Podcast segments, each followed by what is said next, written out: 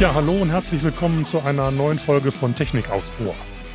Ein Hebel für mehr Innovationen, die steuerliche Forschungsförderung ist heute unser Thema. Hört sich vielleicht erstmal ein bisschen sperrig an, aber ist ein wichtiges Thema, über das wir heute sprechen. Und dazu erstmal ein paar kurze Erklärungen. Also zum 01.01.2020 ist das Gesetz zur steuerlichen Förderung und Forschung von Entwicklung in Kraft getreten. In Deutschland steuerpflichtige Unternehmen haben jetzt einen Rechtsanspruch auf Förderung von Forschung und Entwicklung in Form der sogenannten Forschungszulage.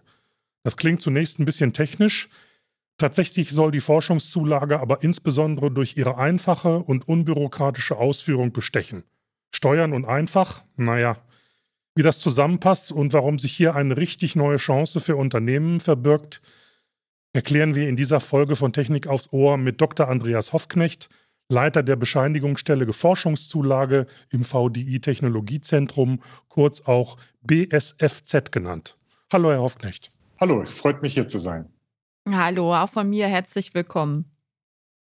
Ja, Herr Hoffknecht, dann möchten wir als Einstieg erstmal von Ihnen wissen, was können wir uns unter Forschungs- und Entwicklungsvorhaben überhaupt vorstellen? Ja, grundsätzlich unterscheiden wir zwischen drei verschiedenen Arten von Forschung. Der Grundlagenforschung, also wenn jemand forscht, um sein Grundlagenwissen zu erweitern und hat gar nicht mal direkt ein wirtschaftliches Interesse im Kopf. Der industriellen Forschung, wenn jemand planmäßig äh, forscht, um neue Erkenntnisse und Fertigkeiten zu gewinnen, aber mit dem Hintergrund, das eben dann auch kommerziell zu nutzen. Und der experimentellen Entwicklung, wenn jemand ganz konkret forscht und entwickelt, um neue Produkte oder verbesserte Produkte, Verfahren und Dienstleistungen auf den Markt zu bringen. Also Sie sehen schon, das ist ein sehr weites Feld und vieles, wo man erstmal denkt, na ja, das ist vielleicht nicht Forschung und Entwicklung, zählt nach diesen Kriterien am Ende dann eben doch dazu. Mhm. Jetzt machen wir es mal ganz einfach, Herr Aufknett. Angenommen, ich bin Hersteller von Fahrrädern. Bislang habe ich immer nur schwarz lackierte Fahrräder verkauft und nun möchte ich manche Räder rot lackieren. Als Unternehmen ist das für mich ein neuartiges Vorhaben. Ist das Forschung und Entwicklung? Ja, da haben Sie gerade so ein klassisches Beispiel, was wir auch immer gerne nutzen, um das zu erläutern, ausgewählt. Ähm, ja, für den Unternehmer mag das neu sein, ein Fahrrad in einer neuen Farbe auf den Markt zu bringen. Aber Fahrrad rot zu spritzen ist allgemeiner Stand der Technik. Also da ist kein Umsetzungsrisiko dabei. Deswegen würden wir sagen, nach unseren Kriterien ist das keine Forschung und Entwicklung. Wenn der Unternehmer jetzt ähm, neue Lacke auf den Markt bringen will, sagen wir mal, er hat Lacke im Sinn und sieht, die, dass das zu realisieren ist, die den Kontrast in Abhängigkeit von der Umgebung verändern würden, um zum, damit die Sicherheit der Fahrradfahrerinnen zu erhöhen. Das wäre Forschung und Entwicklung. Ja. Und natürlich gibt es im Bereich der Lacke, gab es in der Vergangenheit viele Entwicklungen, die Forschung und Entwicklung waren. Sei es die Einführung von wasserlöslichen Lacken, von Lacken mit Lotus-Effekt und so. Also immer wenn es was Neuartiges ist, wo man von vornherein nicht hundertprozentig weiß, ob das gelingt, wo es ein Umsetzungsrisiko ist, dann ist das ein Zeichen, dass man darüber nachdenken kann, ist das Forschung und Entwicklung. Mhm. Okay. Die meisten Menschen, die an äh, Forschung und Entwicklung denken, haben jetzt wahrscheinlich eher so die Entwicklung eines E-Autos oder Batteriefertigung, den nächsten Quantencomputer vor Augen, also wirklich dann äh, richtige Innovationen. Auf solche Großprojekte zählt das Gesetz aber nicht ab, oder? Na, grundsätzlich könnte man auch dafür das Gesetz nutzen, aber für solche großen gesellschaftlich relevanten Themen, da hat die Bundesregierung natürlich auch viel passgenauere Förderprogramme ähm, und die letztlich für die Unternehmen auch eine höhere Förderquote mit sich bringen und auch den Vorteil haben, dass auch die Hochschulseite und Forschungsinstitute zu 100 Prozent gefördert werden. Also da hat Deutschland ja eine starke Tradition und da gibt es passgenau sehr detailliert entwickelte Programme, ähm, die Forschungsförderung zielt primär viel mehr in die Breite und möchte einen Hebel ansetzen, um gerade den Mittelstand auch zu motivieren, innovativer zu sein. Jetzt würde mich mal interessieren, welche Fördervorhaben von, von welchen Unternehmen gehen denn in der Praxis so bei Ihnen in der Bescheinigungsstelle ein? Gibt es da so einen typischen Antrag auf Förderung oder sind das alles sehr ausgefallene Dinge? Wie sieht denn das aus bei Ihnen, Ihrem täglichen Doing? Naja, grundsätzlich darf ja jedes forschende Unternehmen in Deutschland einen Antrag bei uns einreichen. Entsprechend vielseitig sind natürlich auch die Anträge, die wir bekommen. Also das reicht von dem Bäcker, dem Fensterputzer, dem Bienenzüchter bis zu dem Hightech-Mittelständler oder auch Großunternehmen. Also da ist alles möglich.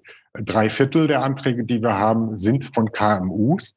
Ähm, viele sind überwiegend, also sagen wir, die stärkste vertretene Branche ist der Maschinenbau. IT-Dienstleistungen sind sehr stark. Aber in Summe wird letztlich das ganze Spektrum der deutschen Wirtschaft wiedergespiegelt. Und es gibt auch keine ähm, Größe, die man mindestens haben muss. Also auch die, die Laufzeiten und die Volumina der Projekte, die sind sehr unterschiedlich zwischen mehrjährigen Projekten mit einem wirklich, sagen wir mal, sechsstelligen Volumen äh, bis zu kleineren Projekten mit einer dreistelligen Laufzeit und sagen wir mal 30.000 äh, Euro Forschungs- und Entwicklungskosten. Was müssen denn die Unternehmen konkret leisten, um dann auch die Förderung in Anspruch zu nehmen? Ähm, das Verfahren ist ein zweistufiges Verfahren. Ähm, dem ersten Schritt müssen die Unternehmen einen Antrag bei uns, der Bescheinigungsstelle Forschungszulage stellen äh, und sozusagen darstellen, dass das, was sie tun, F und E ist. Ähm, wenn wir das positiv bescheinigen können, dann können die Unternehmen im zweiten Schritt den Antrag auf Forschungszulage bei ihrem zuständigen Finanzamt stellen. Der erste Schritt bei uns, bei der Bescheinigungsstelle Forschungszulage, da geht es im Prinzip darum, eben auf 4000 Zeichen, das ist, sind ein bis zwei DIN A4 Seiten, äh, zu beschreiben, was hat das Unternehmen vor, beziehungsweise was hat das Unternehmen gemacht. Äh, und wir prüfen dann eben auf Basis dieser Angaben, ist es nach unseren Kriterien äh, Forschung und Entwicklung, ja oder nein. Wenn wir das positiv bescheiden, dann geht dieser Bescheid an das Unternehmen, parallel direkt auch an das zuständige Finanzamt und das Unternehmen kann den zweiten Schritt, äh, im zweiten Schritt dann den Antrag auf Forschungszulage stellen. Das wird das Finanzamt prüfen und ähm, die, die, die Forschungszulage wird dann auf die nächste Steuerfestsetzung angerechnet. Wenn das Unternehmen mehr Vor Anspruch auf Forschungszulage hat, als es in dem Jahr Steuern bezahlt, dann wird das Überschüssige dann auch an das Unternehmen ausgezahlt. Das gilt im Übrigen auch für Unternehmen, die vielleicht aktuell wegen der Corona-Situation nicht in der Gewinnzone sind. Auch die können die Forschungszulage beanspruchen. Mhm. Also wenn ich das richtig verstehe, dann äh, ist diese Forschungszulage eigentlich eher eine steuerliche ja, wie soll man das nennen, Vergünstigung oder wie, wie sieht genau diese Forschungszulage aus? Ja, man kann das so sagen. Also die Unternehmen haben eben Anspruch auf die steuerliche Forschungszulage. Ähm, lassen Sie es uns ganz konkret an einem Beispiel machen. Mhm, Stellen wir ja. uns ein Unternehmen vor, ungefähr 200 Mitarbeiter. Das Unternehmen ist äh, spezialisiert auf Sensorik im Lebensmittelsicherheit, Sicher, Sicherheitsbereich. Ähm, das Unternehmen ist sowas wie ein Hidden Champion in dieser kleinen Nische. Hm. Und äh, man überlegt jetzt, ob man nicht diese Technologie auch im Trinkwasserbereich einsetzen könnte. Man ist da in einem Gespräch, meinetwegen sagen wir mit einem Start-up ähm, und sagt, naja, wir machen jetzt in Kooperation so ein F&E-Vorhaben, in dem wir eben entwickeln, wie wir diese Technologie, diese Sensoren eben auch im Trinkwasserbereich einsetzen können. Zusätzlich merkt man sehr schnell, dass man noch ein Fraunhofer Institut in Auftrag nehmen muss. Äh, so, was, wofür kommt jetzt die Forschungszulage ins Spiel? Für die eigenbetriebliche Forschung des Unternehmens kann das äh, Unternehmen die Personalkosten seines F&E-Personals dort ansetzen. Das Gleiche kann auch das kooperierende Start-up.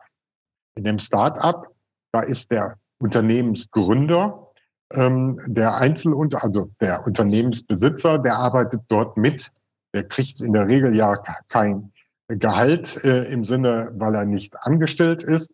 Ähm, der kann für seine Arbeitsleistung 40 Euro pro Stunde bei maximal 40 Stunden pro Woche anrechnen. Also das ist etwas, das gibt es in keiner anderen Forschungsförderung in Deutschland, dass auch die Eigenleistung von Einzelunternehmen gefördert wird. Und auch die Auftragskosten, die an das Forschungsinstitut gehen, davon können 60 Prozent angerechnet werden. Das alles die Personalkosten des Unternehmens, die Eigenleistung des Start-ups, die 60 Prozent der Auftragsforschung, das bildet die Bemessungsgrundlage. Und von dieser Bemessungsgrundlage kann das Unternehmen 45, 25 Prozent Forschungszulage bekommen. Bevor wir weitersprechen, kurz ein paar Worte zum heutigen Sponsor, Covestro.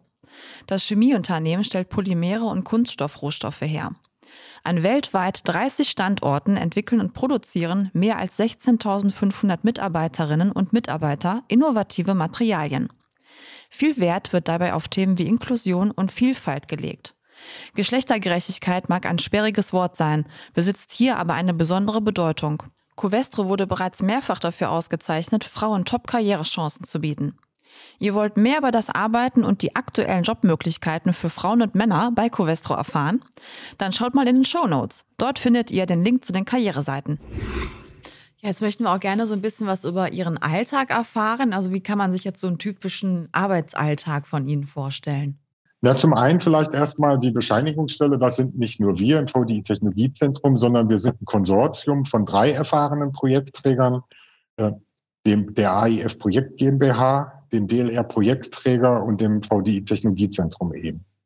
Ähm, wir machen das Ganze unter der Rechts- und Fachaufsicht des Bundesministeriums für Bildung und Forschung. Und was machen wir? Das habe ich, glaube ich, schon erläutert. Wir prüfen die Anträge ähm, ob die aus technisch-wissenschaftlicher Sicht, ob es sich dabei um Forschung und Entwicklung handelt. Also wesentlich kann man sagen, wir prüfen, ist es neuartig, was das Unternehmen davor hat? Gibt es ein Umsetzungsrisiko? Also bei dem Risiko haben wir nicht das finanzielle Risiko des Unternehmens im Sinn, sondern das technisch-wissenschaftliche Risiko. Ähm, und geht das Unternehmen planmäßig vor? Das sind sozusagen drei wesentliche Kriterien, die Forschung und Entwicklung charakterisieren. Ähm, wir haben vorhin schon gesagt, das ist sehr vielseitig, das kommt aus ganz unterschiedlichen Branchen. Das heißt auch, wir müssen praktisch ja für jedes F&E-Vorhaben, das da möglicherweise ähm, auf uns zukommt, einen Experten parat haben. Und deswegen sind wir auch in so einem breiten Konsortium gut aufgestellt. Wir haben über 300 wissenschaftliche Mitarbeiterinnen, mit eben Expertise aus den unterschiedlichsten Branchen und Forschungszweigen, die uns zur Verfügung stehen. Und die prüfen nach dem Vier-Augen-Prinzip dann die Anträge. Manchmal fragen wir nach, wenn etwas unklar ist, bei 4000 Zeichen. Äh, da kann schon mal passieren, dass der Antragsteller sich so ausdrückt, dass wir es nicht gleich verstehen. Dann fragen wir nach. Ähm, aber im Prinzip funktioniert das gut. Und dann bescheinigen wir eben, dass es sich um F&E handelt oder wenn es das eben leider nicht ist, dann bescheinigen wir das eben nicht. Dann sagen wir, nein, wir können die Bescheinigung leider nicht erteilen. Mhm. Also Sie sprachen ja vorhin, oder wir reden ja die ganze Zeit immer von steuerlichen Aspekten. Also muss ja das Finanzamt in irgendeiner Form da oder die Finanzämter ja auch involviert sein. Aber es gibt offensichtlich eine Trennung zwischen Finanzamt und Ihnen, der Bescheinigungsstelle.